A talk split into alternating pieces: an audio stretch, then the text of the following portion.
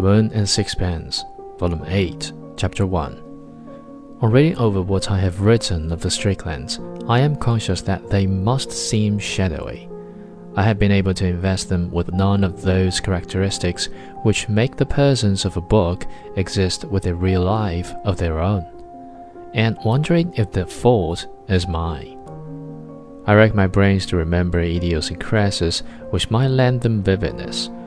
I feel that by dwelling on some trick of speech or some queer habit, I should be able to give them a significance peculiar to themselves. As they stand, they are like the figures in an old tapestry.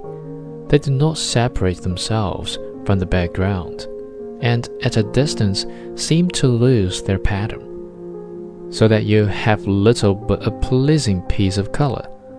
My only excuse is that the impression they made on me was no other.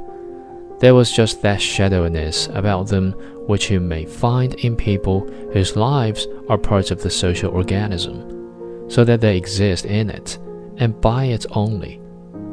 They are like cells in the body, essential, but so long as they remain healthy, engulfed in the momentous whole.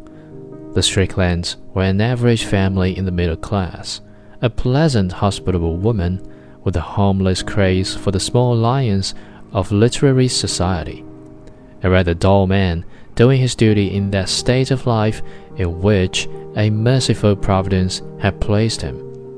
Two nice looking, healthy children. Nothing could be more ordinary. I do not know that there was anything about them to excite the attention of the curious.